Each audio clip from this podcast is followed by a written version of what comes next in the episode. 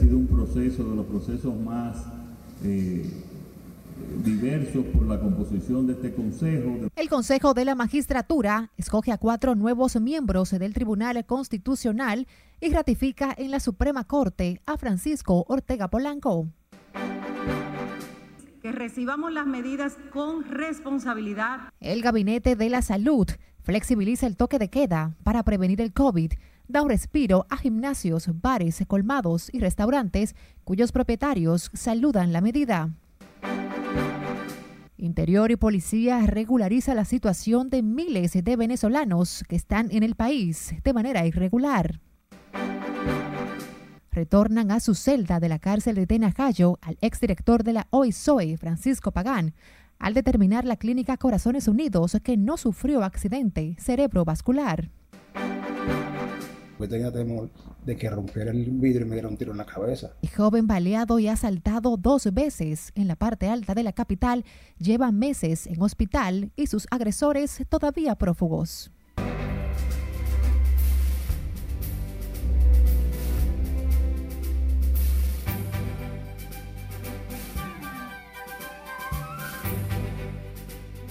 Buenas noches. Es un honor el que nos volvamos a reencontrar a través de la emisión estelar de Noticias RNN. Graciela Acevedo les saluda.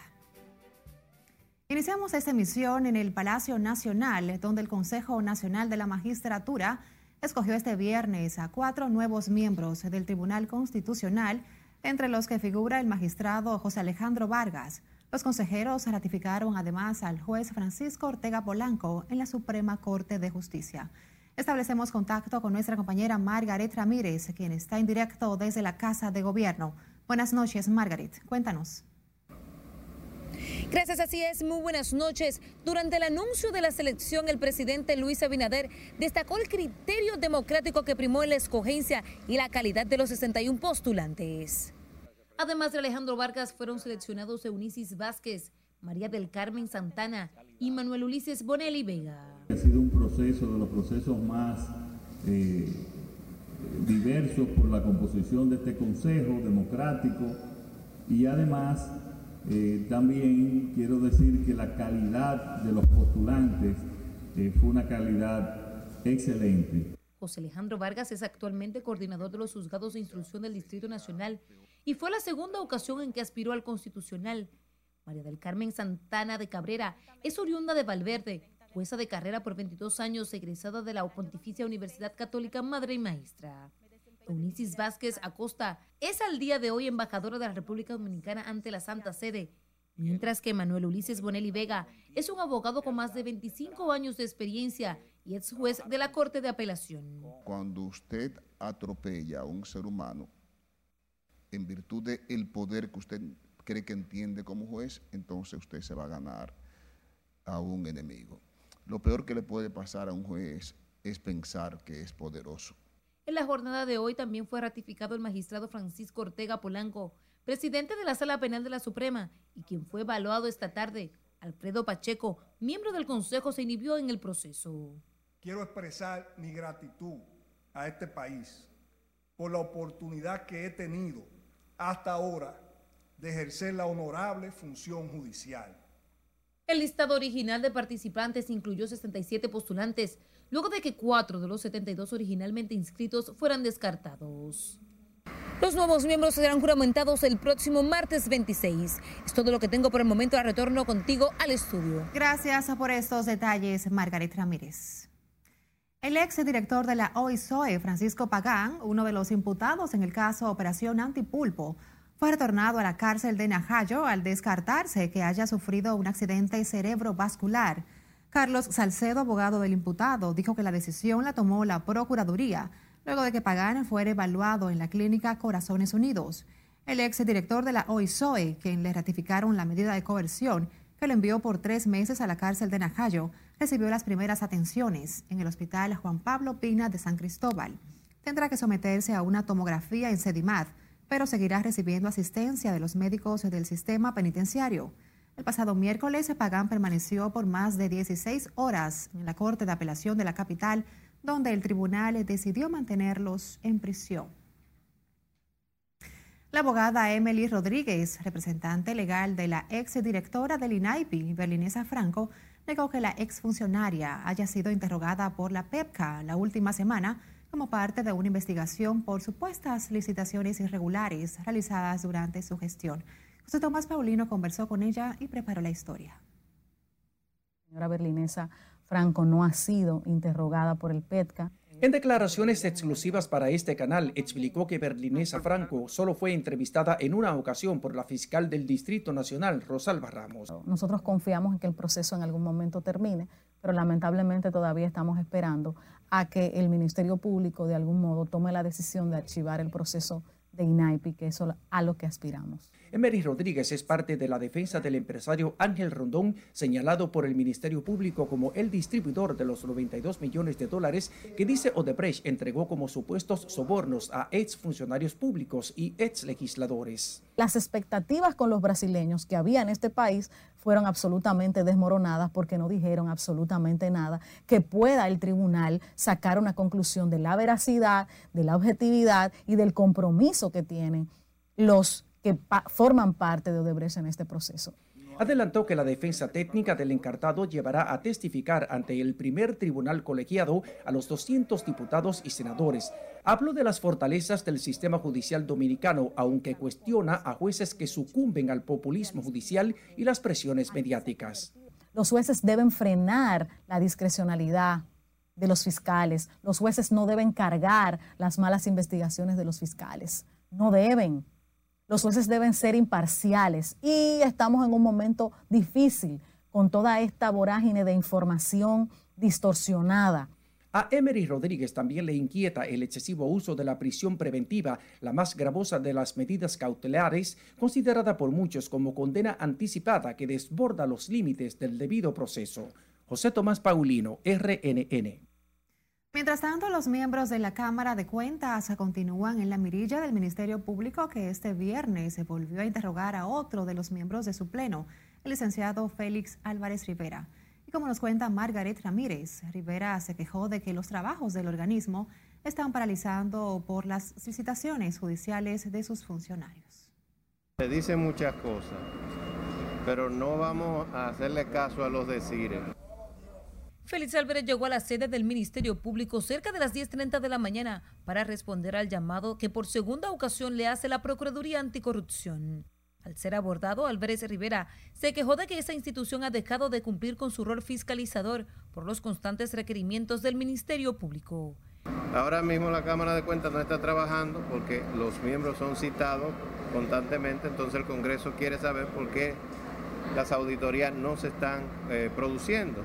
Y esa, es la razón. Y cuestionó el papel del Ministerio Público cuando los miembros de la Cámara de Cuentas deberían ser interpelados por el Congreso Nacional y no por la Procuraduría, como dice establece la Constitución. El Tribunal Constitucional, la Cámara de Cuentas, el Defensor del Pueblo, la Junta Central Electoral tienen sus procedimientos para que hagan todas las investigaciones, pero son órganos del Estado que deben mantenerse funcionando rechazó que desde la Cámara de Cuentas se obstruya la justicia y que se hayan maquillado auditorías como argumenta la Procuraduría. Nosotros estamos acudiendo aquí a conversar precisamente con el Ministerio Público porque no se ha elaborado un proceso penal per se. Sostuvo que los medios se dicen muchas cosas y que por lo tanto lo correcto es esperar que el Ministerio Público presente formar acusación y se inicie un proceso penal. Margaret Ramírez, RNN. Un pequeño comerciante que fue baleado por delincuentes y asaltado cuando buscaba asistencia lleva ya dos meses interno en el hospital Francisco Moscoso Puello sin que hasta el momento las autoridades hayan dado con los responsables. Siledis Aquino tiene la historia. Entonces escuchaba cuando decían, Andresito, despierta. Andresito, despierta, me tomaban por la cara. Y ahí después, como a los dos días o al día siguiente, desperté ya con una cirugía hecha. Las imágenes son del joven Elvis Andrés Jerez. Salía de su casa en Capotillo con destino a su pequeño negocio, una freiduría, cuando desconocidos lo balearon en un intento de asalto. Herido y sangrando, se dirigía al hospital Moscoso Puello, pero en el trayecto perdió el conocimiento, lo que aprovecharon otros delincuentes para despojarlo de sus pertenencias. Lo que pensé fue, Dios mío, ayúdame que sea lo que tú quieras. Y así fue. Me dirigí al Mocoso Pollo yo mismo, pero en el camino perdí el control y me estrellé. Entonces cuando me estrellé, los ambulantes eh, me asaltaron, yo inconsciente, me sacaron dinero que tenía en el carro y el teléfono y llegó la ambulancia. Entonces cuando llegó la ambulancia yo como que escuchaba solamente, pero no tenía los ojos abiertos. Y yo escuché cuando dijeron eh, trauma por accidente. Entonces yo le dije, no, yo tengo un tiro. Y ahí como que volví de Miami. El joven emprendedor tiene serias limitaciones de salud. A quien se le realizó una laparotomía exploratoria por un absceso intraabdominal. En otro centro ya se le había realizado una cirugía donde se le extirparon el riñón izquierdo. Actualmente él está estable dentro de su cuadro con una nutrición parenteral total. Sus familiares piden a las autoridades identificar a los delincuentes que casi mataron al joven Elvis Andrés Jerez. No hemos sentido ningún apoyo sobre las autoridades. Cada vez que uno se dirige a donde ellos o ellos se comunican con nosotros, lo único que nos dicen que están bajo investigación y que ellos van a averiguar, por hasta ahora no nos han dicho nada, no tenemos sospecha de nada, ellos no nos dicen nada, absolutamente nada lo único que hace es que toman declaraciones, declaraciones, declaraciones, toman números. Postrado en el hospital Moscoso Puello, Elvis Andrés Jerez dice que su principal preocupación es el sustento de su niña de apenas tres años. Sila Disaquino, RNN. La policía apresó en un campo de Puerto Plata a un dominicano quien admitió que dio muerte a una italiana en Bávaro, cuyo cadáver fue encontrado escondido en un refrigerador. Antonio La Antigua fue detenido en el sector Magiolo, en Cofresí de Puerto Plata, donde se escondió luego de dar muerte a Claudia Laponte, su compañera sentimental. La Antigua trabajaba en la zona turística de Bávaro y Punta Cana y confesó a las autoridades que mató a la extranjera tras sostener una discusión luego de que la italiana se negara a darle dinero. La policía había detenido para fines de investigación también a dos italianos. Recuerde seguirnos a través de las redes sociales en Facebook, Twitter, Instagram y YouTube. Nuestro usuario arroba noticias RNN. Además, se puede escuchar en nuestras dos emisiones de noticias a través de Spotify, Apple y Google Podcasts.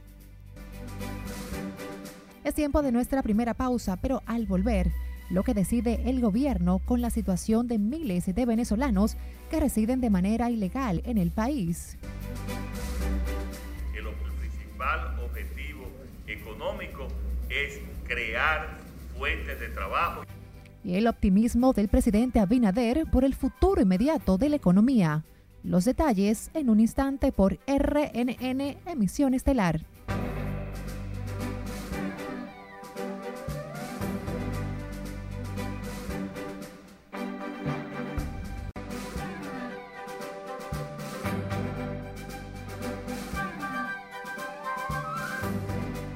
Primer tratado para prohibir las armas nucleares entró en vigor este viernes, aclamado como un paso histórico para librar al mundo del armamento más letal, pero con la fuerte oposición de las naciones con capacidad para tenerlo. Scarlett Guichardo con los detalles en el reporte de, reporte de las internacionales. El Tratado sobre la Prohibición de las Armas Nucleares forma parte ahora del derecho internacional, culminando una campaña de varias décadas que buscaba evitar la repetición de los bombardeos atómicos de Estados Unidos sobre Hiroshima y Nagasaki al final de la Segunda Guerra Mundial. Sin embargo, cuando la Asamblea General de Naciones Unidas aprobó el tratado en julio de 2017, más de 120 le dieron el visto bueno entre ellos no estaban ninguna de las nueve naciones que se cree que tienen armas nucleares. Estados Unidos, Rusia, Gran Bretaña, China, Francia, India, Pakistán, Corea del Norte e Israel, ni las 30 que integran la OTAN. China siempre se ha adherido al principio de no ser el primer país en usar armas nucleares y se comprometió a no utilizarlas ni amenazar con su uso a los Estados Unidos, que no poseen armas nucleares, declaró este viernes la portavoz del Ministerio de Exteriores de ese país. Washington Ying afirmó que China ha hecho su propia contribución para mantener la estabilidad estratégica global y sostiene que hace falta respetar el principio de consenso y los mecanismos internacionales ya existentes de desarme y no proliferación nuclear. El juicio en el Senado de Estados Unidos en contra del expresidente Donald Trump por su papel en el asalto al Capitolio ocurrido el pasado 6 de enero está previsto que comience la próxima semana. Chuck Schumer, el líder de la mayoría del Partido Demócrata en la Cámara Alta, dijo este viernes que la Cámara de Representantes enviará el próximo lunes el impeachment, la acusación formal, al Senado. En tanto que el Banco de Florida anunció este viernes que cortó lazos con el expresidente Donald Trump al cerrar dos cuentas que tenía el republicano y sumarse así a otras entidades bancarias que han hecho lo mismo tras el asalto al Capitolio del pasado 6 de enero perpetrado por algunos de sus seguidores. No obstante, Bank United, con sede en Miami Lakes, no detalló que el cierre obedeciese a los disturbios que protagonizó un grupo de trumpistas en la sede del Congreso en Washington, en los que murieron cinco personas, como sí lo han expresado otros bancos. El primer ministro de Reino Unido, Boris Johnson, declaró este viernes que había pruebas de que la nueva variante del COVID-19 que fue descubierta a finales del año pasado podría estar asociada a una mayor mortalidad. Mientras que este viernes la Organización Mundial de la Salud advirtió que la sobrecarga del sistema sanitario explicaría la mayor mortalidad de la variante de COVID-19 detectada en Reino Unido. Y terminamos con el multimillonario estadounidense Bill Gates, que recibió la primera dosis de la vacuna contra el COVID-19 el fundador de Microsoft informó sobre la inoculación en su cuenta de Twitter. Anteriormente, el filántropo se mostró optimista respecto a la posibilidad de abordar la pandemia del COVID-19 a escala global. En particular, Gates enfatizó que los seres humanos nunca han progresado tanto durante una enfermedad, agregando que la humanidad logró crear varios fármacos en menos de un año, aunque generalmente este proceso puede durar una década. En las internacionales, Scarlett Guillardo, RNN. Otra información, el gobierno dominicano anunció este viernes que prorrogará de manera temporal la permanencia de los miles de venezolanos que residen en el país de manera irregular. Mediante la resolución 119-21, el Ministerio de Interior y Policía establece que los venezolanos que ingresaron al país a partir del 2004 se podrán beneficiar de una extensión de permanencia. La resolución también otorga un plazo de 30 días para que los venezolanos interesados inscriban sus datos en un formulario disponible en la página web de la Dirección de Migración. Las prórrogas de permanencia también benefician a los hijos menores de los venezolanos, hayan o no nacido en el país caribeño. El presidente Luis Abinader proyecta una fuerte recuperación económica y una intensa actividad empresarial en el país este año. Laura Lamar con más detalles. Y este gobierno, hemos dicho siempre, el, el principal objetivo económico es crear fuentes de trabajo. El gobierno proyecta un crecimiento de un 6% en la economía para este año, según reveló este viernes el presidente Luis Abinader, quien encabezó un proyecto de expansión de Zona Franca a las Américas. El presidente Abinader destaca el apoyo del gobierno en las zonas francas para lograr este crecimiento que pronostica para un 2021 todavía caracterizado por la pandemia. Habla el mandatario al recibir explicaciones del proyecto de expansión de la zona franca de las Américas, una obra que generará más de 5.000 nuevos empleos. Mientras muchos países buscan alternativas para dar oxígeno a nuestra economía, aquí contamos con un sector de zonas francas que ya ha integrado al 98% de los trabajadores que teníamos registrados previo a la crisis. Y estoy seguro que en este mes ya habrá integrado el 100%. Un proyecto de altísimo valor estratégico, pues se trata de la primera empresa que se establece en nuestro país para brindar servicios de esterilización a las empresas que conforman el subsector de dispositivos médicos. Claudia Pellerano, presidenta del Consejo de Accionistas del Parque, explicó el impacto de esta expansión. Reconocemos que nuestro equipo capacitado y de profundo conocimiento del sector, junto a nuestra ubicación estratégica en la costa sur de la República Dominicana, muy cerca de aeropuertos, puertos marítimos y comunidades con alta disponibilidad de mano de obra calificada, generan resultados excepcionales para nuestros clientes, nuestra empresa y nuestro país. En total, estas ampliaciones sumarán alrededor de 800 mil pies cuadrados adicionales de infraestructura en naves y representa inversiones por sobre los 40 millones de dólares. Este parque industrial se dedica a la manufactura de dispositivos médicos, materiales de empaque y productos de plástico.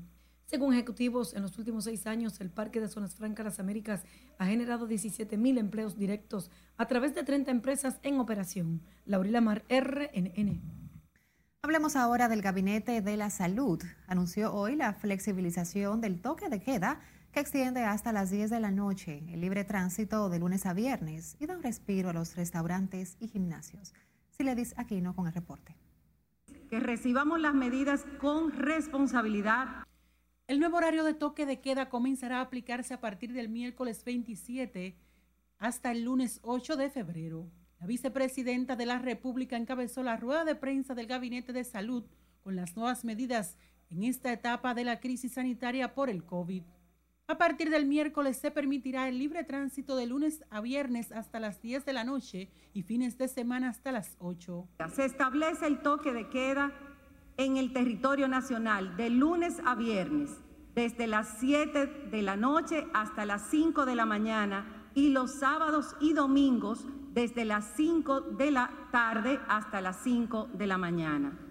Las disposiciones contenidas en el decreto 3721 también favorece a los restaurantes y gimnasios que les permitirán un 60% de clientes y las iglesias podrán oficiar tres veces a la semana. Se dispone que los lugares de consumo de alimentos y bebidas podrán recibir clientes en sus instalaciones hasta el 60% de su capacidad total y en estricto cumplimiento de los protocolos sanitarios vigentes y sin exceder seis personas por mesa en los lugares que aplique. Los representantes de gimnasios ponderaron la nueva disposición. Entonces, sí, el año pasado fue devastador, cerraron casi la mitad de los locales.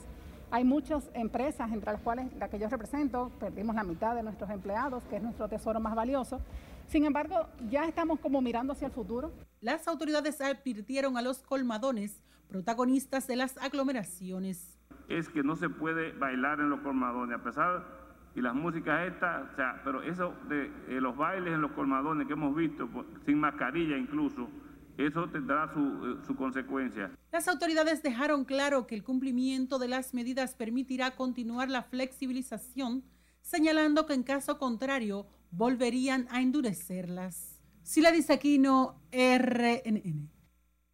Y sepa que el coronavirus sigue sumando muertes y según el boletín más reciente de salud pública, se reportan otros 14 fallecimientos y 1.473 nuevos contagios. Desde el inicio de la pandemia hasta este 22 de enero en el país han fallecido 2.496 personas y se han registrado 201.145 casos de coronavirus.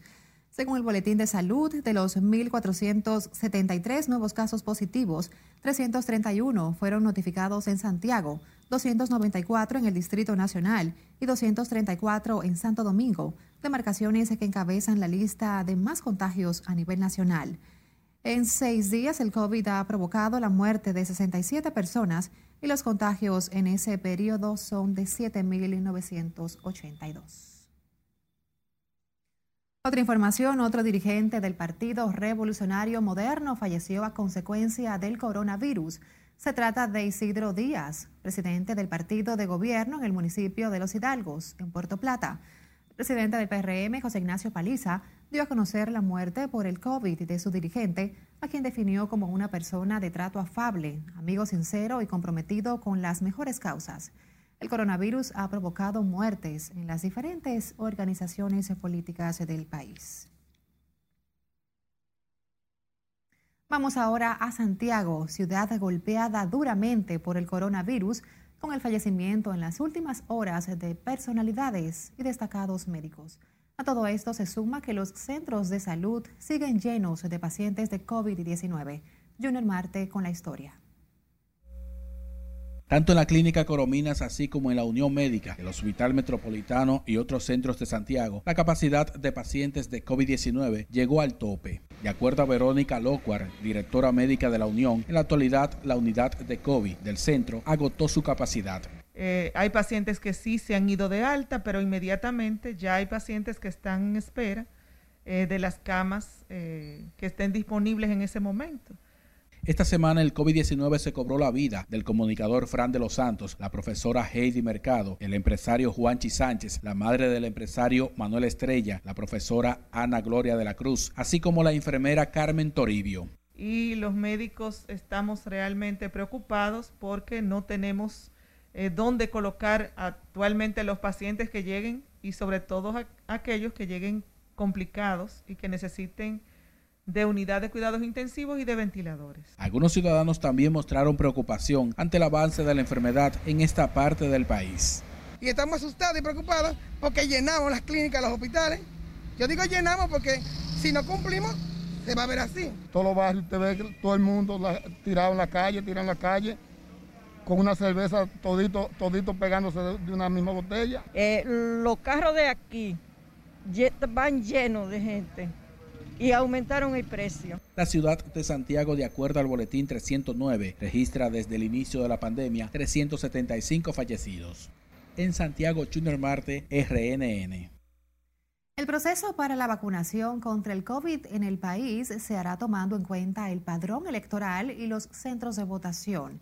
Lo informó el Gabinete de la Salud, que anunció acuerdos con diferentes farmacéuticas para garantizar unos 20 millones de dosis para vacunar contra el coronavirus. Esas negociaciones están divididas en 10 millones de dosis de la vacuna de AstraZeneca, 8 millones de la Pfizer y 2 millones con COVAX, un mecanismo global a cargo de la OMS. Ya el gobierno tiene vía libre para la compra de esas vacunas al modificar el Congreso Nacional en la Ley de Contrataciones Públicas. Las autoridades esperan que para diciembre más de 7 millones de dominicanos con edades que oscilan entre los 18 y los 80 años hayan recibido la vacuna contra el COVID. Y el gobierno facilitará el servicio de transporte público a ciudadanos durante el horario de la gracia de libre tránsito, que ahora se extiende a las 10 de la noche de lunes a viernes. El metro desde el miércoles 27 de enero y hasta el 8 de febrero estará operando hasta las 10 de la noche y los fines de semana hasta las 8. Los autobuses de la OMSA también extenderán el servicio, que inician tradicionalmente a las 6 de la mañana, con lo que se busca evitar aglomeraciones de pasajeros. La misma disposición abarca el servicio del teleférico, que opera de lunes a viernes a partir de las 6 de la mañana, y los sábados y domingos. Sus desplazamientos inician dos horas después a las 8.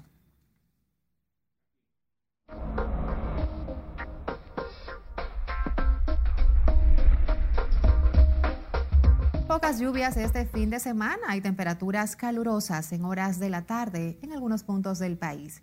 Con más detalles, nuestro compañero Cristian Peralta. Buenas noches, Cristian.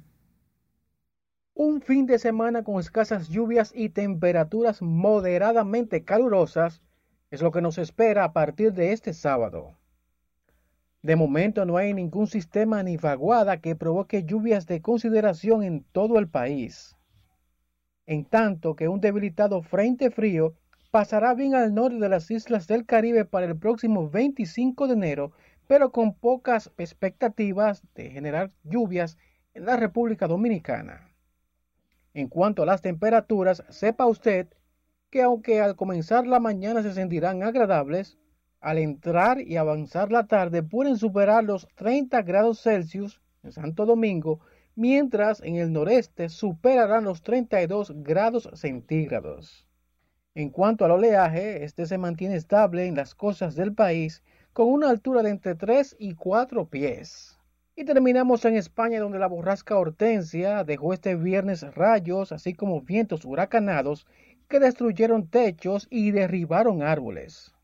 El temor se apoderó de los residentes del centro y norte de España por el fenómeno meteorológico debido a los daños que generó. Cristian Peralta les informó, mantenga usted la sintonía con Noticias RNN porque como siempre les tenemos mucho más.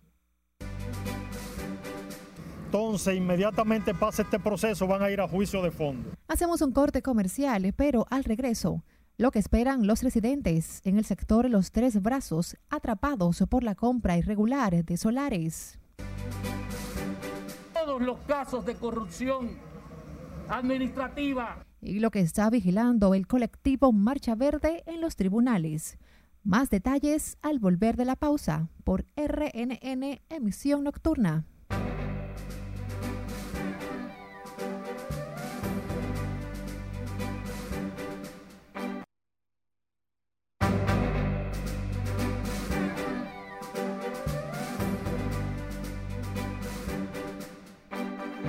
Este bloque con comunitarios de los Tres Brazos. Protestaron este viernes en la Fiscalía del Distrito Nacional para demandar justicia y condena ejemplificadoras por la venta irregular de los terrenos de ese sector de Santo Domingo Este. Exigieron además que sea devuelto el dinero pagado a una compañía que se encargó de tramitar títulos de propiedad. Entonces, inmediatamente pasa este proceso, van a ir a juicio de fondo. Nosotros estamos esperando que sean mandado a juicio de fondo porque hay elementos suficientes para que estas personas sean condenados en los tribunales. El juzgado de instrucción del Distrito Nacional conoció la audiencia preliminar que se le sigue a 17 personas acusadas de la supuesta venta irregular de los terrenos en los tres brazos. Entre los acusados figura el exdirector de la Corporación Dominicana de Empresas Estatales Corde, Leoncio Almanzar, y directivos de la empresa Titulatec. De su lado, el colectivo Marcha Verde advirtió este viernes que se mantienen vigilantes para que los casos de corrupción pendientes y los nuevos no queden en el olvido y sin consecuencias penales. Aseguran que la lucha ciudadana seguirá viva hasta conseguir que los casos investigados por el Ministerio Público reciban sanciones ejemplares. Todos los casos de corrupción administrativa que han saqueado el erario en detrimento de nuestra ciudadanía, de los derechos que tiene nuestra población. Las miles de voluntades marchan con el corazón y la esperanza de que este pueblo unido jamás será vencido. Ese amor por la dignidad, por la garantía de derechos, por la libertad, por la democracia, es una muestra de que tiene sentido la lucha. En rueda de prensa frente a la Procuraduría General de la República, el colectivo Marcha Verde recordó hoy el cuarto aniversario de la masiva concentración que realizó contra la impunidad. Cambiemos de tema. La Confederación Nacional de Productores Agropecuarios y el FEDA acordaron hoy una mesa técnica de trabajo para impulsar medidas a favor de los hombres del campo y los consumidores. Las instituciones aportarán técnicos para establecer una agenda de trabajo que permita aumentar la productividad y garantizar buenos precios para los consumidores. Nos propusimos que los proyectos sean proyectos exitosos, proyectos que creen empleo y proyectos que sean rentables y permanentes. Para eso, nosotros estamos convirtiendo al FEDA en la Universidad del Sector Agropecuario. Los miembros de Confenagro, encabezados por su presidente Eric Rivero, se comprometieron a respaldar los diferentes programas financiados por el FEDA. Y las alzas en los principales productos de la canasta básica tienen que ver con el aumento de las materias primas en los mercados internacionales. Así lo aseguran Eric Rivero y de Confenagro y Wilfredo Cabrera, uno de los principales productores avícolas del país, quienes esperan que a partir de la semana próxima comiencen a estabilizarse los precios de algunos rubros. Hay un tema de, aumento eh, por el tema de la pandemia, no solamente de los commodities, sino también, pues, inclusive hasta del transporte. Que República Dominicana, a pesar, lamentablemente, de tener estos altos precios que no son beneficiosos para ninguno de nosotros. ¿Por qué? Porque lamentablemente se nos incrementan los costos y por ende tenemos que vender a precios más altos. Los productores agropecuarios resaltaron este viernes la necesidad del apoyo a los sectores nacionales para enfrentar futuras alzas. Mientras tanto, autoridades de San Juan de la Maguana se reunieron para buscar una salida a las aglomeraciones que se están produciendo en galleras clandestinas, peluquerías y comercios, en franca violación a los protocolos sanitarios. Julio César Mateo con los detalles. Según la alcaldesa municipal Janoy Sánchez, quien encabezó el encuentro, la inseguridad en diferentes aspectos afecta significativamente a los sanjuaneros. Entonces quiero que sepan que se está trabajando y salió ahí en la mesa de seguridad, ciudadanía y género, salió la posible solución y con Dios lo vamos a encontrar. De su lado, el director regional oeste de la Policía Nacional General Obgio Morales afirmó que con el apoyo de otras autoridades el trabajo policial se hace más eficiente. Para fortalecer las estrategias que sean necesarias. Y el Instran. Sí, de tal manera que nosotros podamos apegarnos a las inquietudes y las preocupaciones de la alcaldesa, que son preocupaciones de la sociedad. Entonces, vamos a hacer todo lo que sea necesario por hacer. Salga falta Vallareta de tal manera que uno pueda dar respuesta en ese sentido. Las galleras y algunas peluquerías siguen siendo centros de aglomeración de personas pese a las acciones de las autoridades en ese sentido. Que hay una supuesta barbería. Ahí venden bebida como si fuera un licor y eso se llena de gente ahí. Representantes de algunas dependencias estatales expresaron que además del trabajo intenso que han realizado durante la pandemia, muchos de sus miembros han sido afectados, limitando así las ejecutorias de las mismas. Eh, dándole cumplimiento al encargado de administración pública, sobre todo, de trabajar el personal administrativo eh, hasta las 3 de la tarde y las embarazadas que la despachen, etc. O sea que el personal se va a ir minimizando un poco. En San Juan de la Maguana, Julio César Mateo, RNN. Hablemos de los residentes en Cuesta Hermosa y Altos de Arroyo Hondo. Dicen estar desesperados por los robos y atracos en la zona. Los deliveries también son el blanco de los delincuentes. ¿Cuándo van a llevar pedidos a la zona? Si le dice aquí no, tiene reporte por lo libre de aquí, pero en este sector en muchas partes sí está pasando eso. Esta área de la calle Alfonso Moreno Martínez en Arroyo Hondo se ha convertido en tierra de nadie. Es que muchos temen transitar por el área debido a los robos y atracos. Las principales víctimas son los deliveries de comida rápida y otros negocios. Bueno, a veces la, la, policía pasan un momento, por ellos acechan, porque tampoco no es la policía. Ellos también saben en qué transcurso hacerlo. ¿Me entiendes? Ellos de noche, ellos en la tarde se pone peligroso, eso ahí sí, pero imagínense usted. ¿Y qué es lo que pasa? No, es que esto es muy sólido, esto aquí es muy... Este pedacito ahí es demasiado sólido de, noche. Es un grupito que está acechando. ¿Por qué lado está... Solo los deliveries de la empresa Hugo han denunciado atracos en los que son despojados de celulares y sus motocicletas de trabajo. Pero trabajadores de área opinan lo contrario. Ah, sí, sí, sí, no, por lo que están haciendo no es atraco, no, sino los mismos motoristas que se están llevando la batería, se, cosas así, lo, lo de libre, no de libre de, de colmado, no. Siempre, no dejan la gente tranquila. ¿De dónde llevo yo mi celular? Porque uno no puede estar ni tener un celular en la mano. Sin embargo, los ciudadanos reconocen que la policía patrulla por la zona. Las áreas más impactadas por los delincuentes son los residenciales Cuesta Hermosa 1, 2 y 3, Altos de Arroyo Hondo, así como Arroyo Hondo primero, segundo y tercero. Sila Disaquino, RNN. Nuevamente, la mayoría de los combustibles aumentarán de precio a partir de mañana sábado. Con la tendencia alcista, los carburantes se disparan entre 2 y 3 pesos con 50 centavos.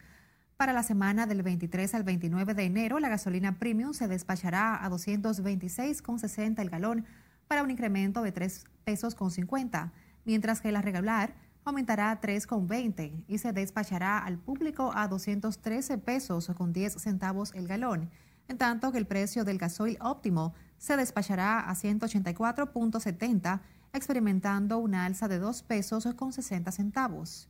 El gasoil regular aumentará 1,70 para venderse a 170 pesos con 80 centavos el galón, mientras que el precio del GLP se mantendrá invariable. Desde este viernes se comenzó a salir una considerable cantidad de pasajeros hacia el interior del país para disfrutar del largo feriado de fin de semana, aunque los autobuses lo consideran mínimo en comparación con el año pasado debido a la pandemia del COVID-19. Juan Francisco Herrera con la historia. Hoy se observaron muy activas las terminales de autobuses con pasajeros que decidieron pasarse el fin de semana largo en el interior, aunque aseguran que respetan las medidas restrictivas puestas por las autoridades para evitar el coronavirus. Que la cosa, esperemos que esta, que esta pandemia reprenda en el nombre de Jesús. Y nada, pedirle a Dios suerte y suerte y y salud. Otros conscientes de la situación se arriesgaron a viajar, como este joven que se dirige a San Francisco de Macorís. Vamos a ir con Dios mediante a pasarla bien para allá, compartir con la familia. Es lo que se espera. ¿Es bueno este fin de semana para eso? Bueno, realmente no es bueno por la pandemia, pero realmente uno siempre va a compartir con la familia. Aunque se siente el movimiento de las paradas de autobuses, los choferes se quejan Estamos pasando por momentos difíciles. El transporte, uno está viajando con un límite de pasajeros, con 20 pasajeros, no estamos, no estamos cubriendo los gastos, no estamos cubriendo los gastos.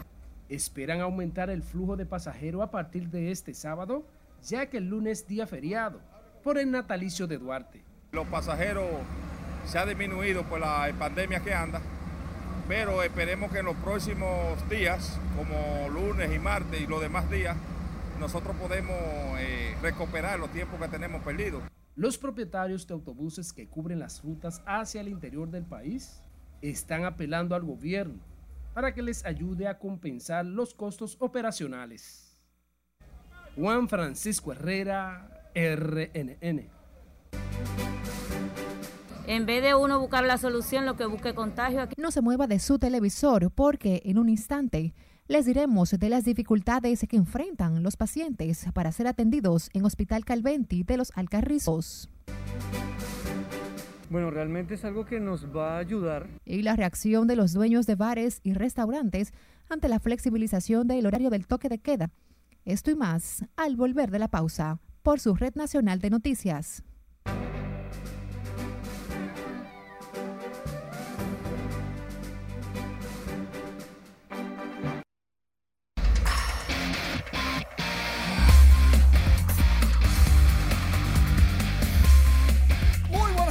Feliz fin de semana. Iniciamos la entrega deportiva hablando del martillo.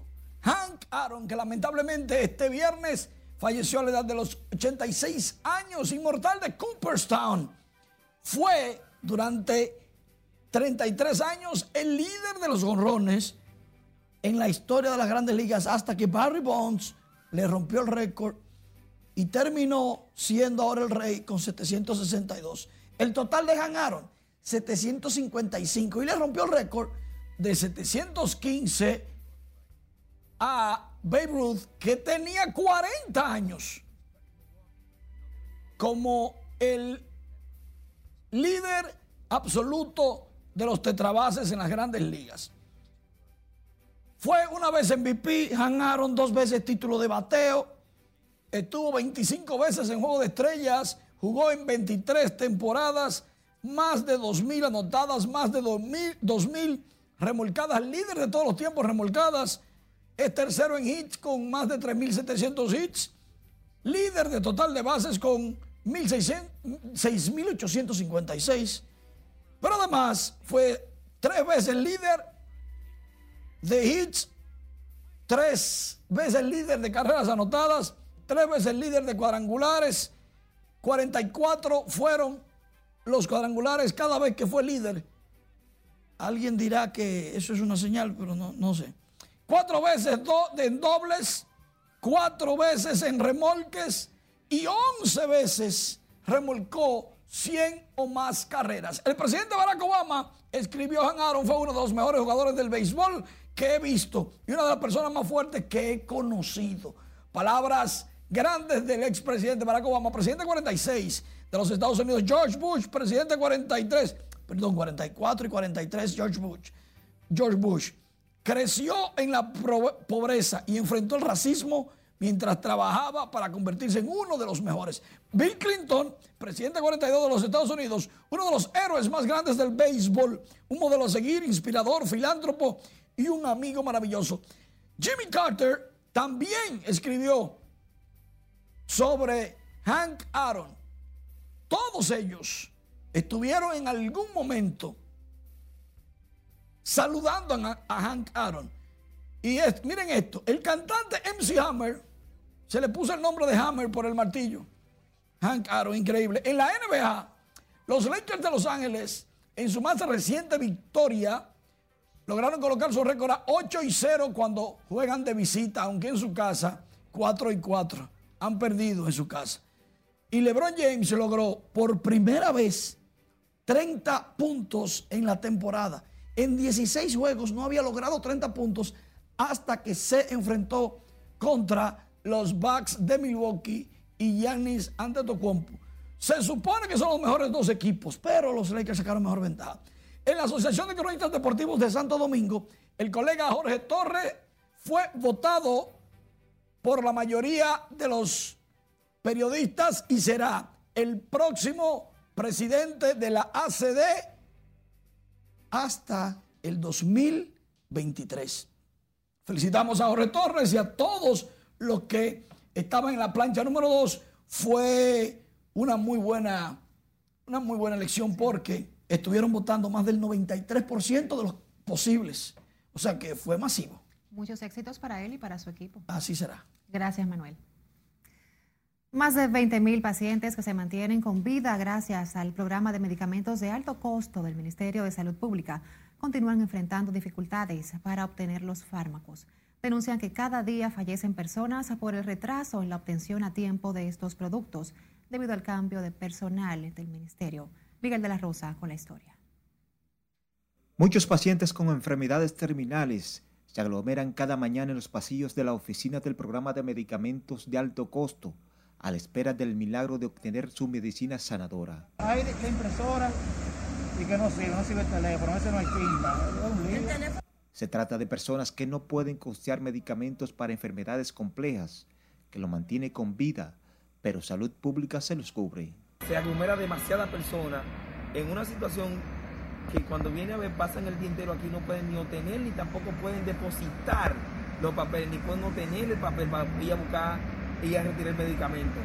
Alegan que la burocracia para ser incluidos en el programa termina en un laberinto que les impide retirar la carta para aprobación de sus medicamentos. A veces uno viene hasta tres veces y no atienden a uno. Uno viene hasta tres veces, espere, espere, ahora no, vengo otro día. Aunque las autoridades exigen distanciamiento físico para evitar el aumento del COVID-19, estos pacientes deben aglomerarse para poder ser atendidos. Vine a buscar la carta porque tengo varios días atrás de eso y todavía no me la han podido dar. Exigen que las nuevas autoridades presten más atención a ese programa. Esto nunca se había visto. Mira las numeraciones de gente, son las 8 de la mañana. Ya no hay ticket para nadie. Tú tienes que venir aquí a las 5, a las 4 de la mañana para tú coger uno de los primeros tickets que te puede tocar para tú venir a retirar una carta. Todo el mundo es enfermo, tú estás bregando con salud. El Estado Dominicano destina para el programa del presupuesto nacional unos 2.600 millones de pesos para mantener con vida a más de 20.000 dominicanos, incosteables por su alto valor monetario. Miguel de la Rosa, RNN. Mientras tanto, el Hospital Vinicio Calventi de los Alcarrizos está en su máxima capacidad de pacientes al estar dando los servicios regulares en momentos en que importantes centros asistenciales se han convertido en áreas COVID.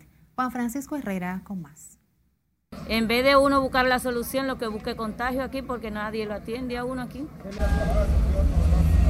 El flujo de pacientes en busca de atenciones médicas en el Hospital Vinicio Calventi ha aumentado significativamente en los últimos meses. Y es que uno de los centros de salud que no se ha concentrado en la atención de pacientes con COVID. Tenemos bastante tiempo aquí esperando que nos atiendan y realmente la atención es muy mala, eh, muy precaria en cuestión de los médicos. Entonces necesitamos que traten de mejorar eh, la atención porque La mayoría de los niños que están aquí tienen horas esperando que lo atiendan con vómito, diarrea, con fiebre. Entonces, ¿dónde están los cuidados?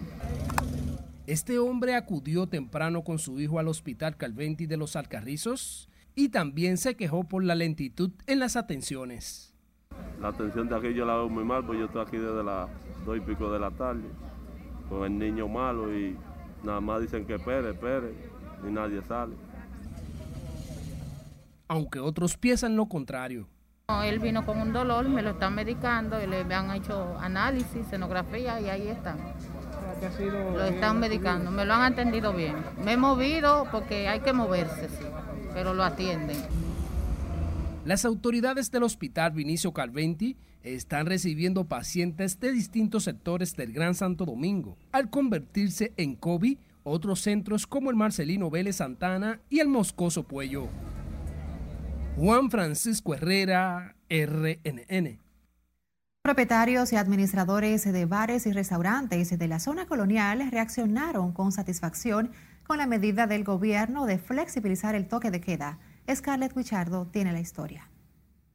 Para que sean flexibilizados todos estos lugares, como la zona colonial, se establece el toque. El anuncio de la modificación del toque de queda que entrará en vigencia a partir del próximo miércoles es celebrado por los administradores de negocios que se han visto impactados por los efectos de la pandemia. Bueno, realmente es algo que nos va a ayudar a salir adelante detrás tanto tiempo en esta situación tan crítica. Nosotros como restauranteros o industria de alimentos y bebidas, lo vemos viable. Sostienen que la medida ayudará a dinamizar las ventas a la vez que se comprometen a cumplir con el protocolo sanitario para recibir a los clientes.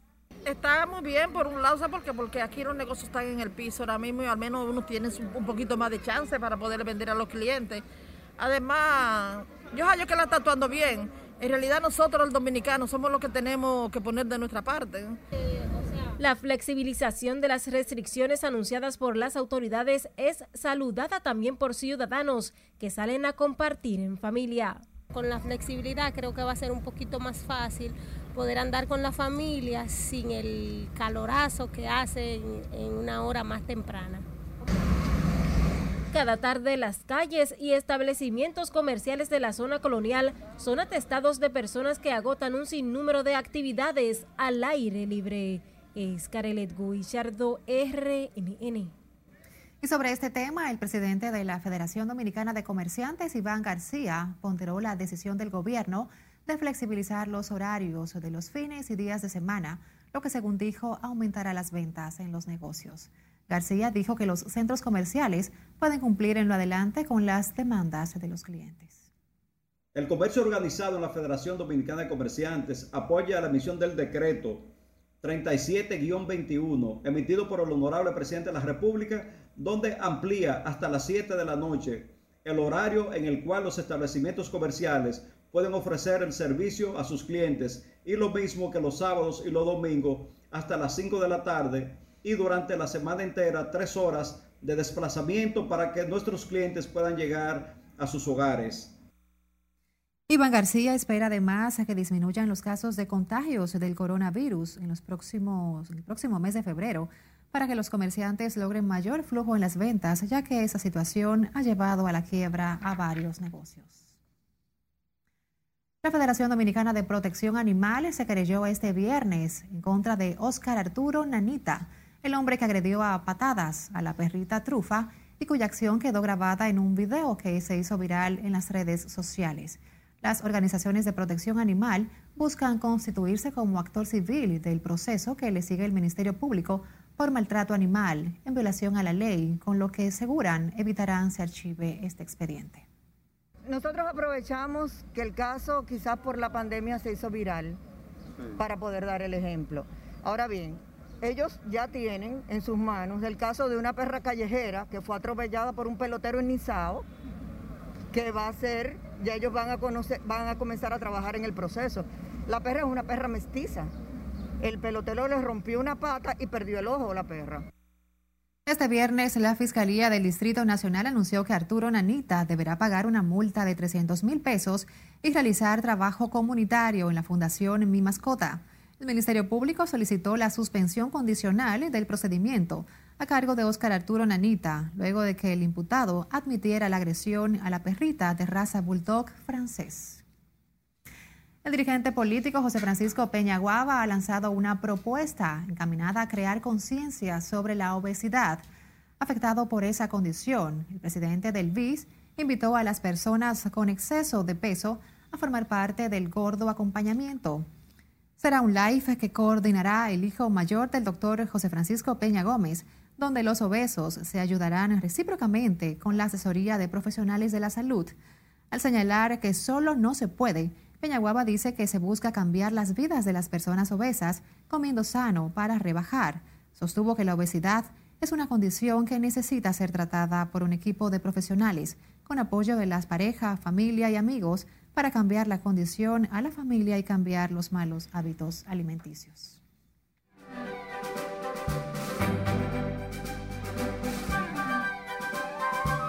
Hola, ¿qué tal? Muy buenas noches. Y el récord de la música dominicana, un récord palmerengue, logra nuevamente ser noticia en el 2021. Un récord palmerengue producido por Alberto Sayas ha sido incluido en la nueva edición del libro de Guinness World Records 2021.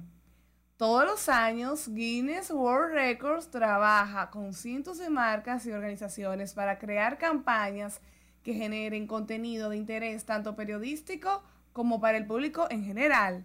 Sin embargo, solo un pequeño porcentaje de estas son seleccionadas por su equipo editorial para aparecer en las páginas de su libro anual. En esta ocasión, el récord fue seleccionado para aparecer en el libro de Guinness World Records 2021. Hace apenas unas horas se estrenó el tema musical Antes, que une a los destacados artistas del género urbano Anuel AA y Osuna, canción que forma parte del álbum en conjunto de estos dos ídolos mundiales de la música latina, Los Dioses, una producción discográfica compuesta por 12 temas inéditos. Los artistas hicieron oficial a principios de semana el lanzamiento del álbum al revelar la carátula en redes sociales y anunciar la preventa de los dioses en plataformas digitales. Como antesala al lanzamiento del álbum, el documental de 20 minutos titulado Anuel AA y Osuna, Los Dioses, se estrenó el miércoles 20 de enero en el canal de YouTube de Osuna. Rosalía y Billie Eilish presentaron este jueves su esperada colaboración con Lo vas a olvidar, un tema de lamentos de corazones rotos para la serie Euforia, en el que la estrella estadounidense se anima por primera vez con el español en una canción. Pese a que esta es la primera canción oficial de Billie Eilish con partes en español, la joven tiene grabaciones caseras en internet en castellano como una versión de Eres tú de la mexicana Carla Morrison. Y el alcalde de Santo Domingo Este, Manuel Jiménez, afirmó que la inauguración de la emisora digital Voz Trinitaria marca un hito en el municipio donde los municipios, además de tener un medio para expresar sus inquietudes y las necesidades de sus comunidades, podrán educarse y orientarse sobre los más variados temas. Voz Trinitaria es una emisora de orientación y que tiene como parámetro a emisoras de la talla de Radio Francia Internacional, una emisora que ante todo busca educar y orientar a los radios escuchas en los más variados temas y problemáticas sociales. Enhorabuena a la ciudad de Santo Domingo Este por tener ahora otro nuevo medio de comunicación. Hasta aquí diversión, feliz fin de semana, feliz fin de semana largo. Así es que sea provechoso esta iniciativa del alcalde para los municipios de Santo Domingo Este. Totalmente. Gracias, Miriam. Finalizamos por esta noche. Gracias por la fiel sintonía.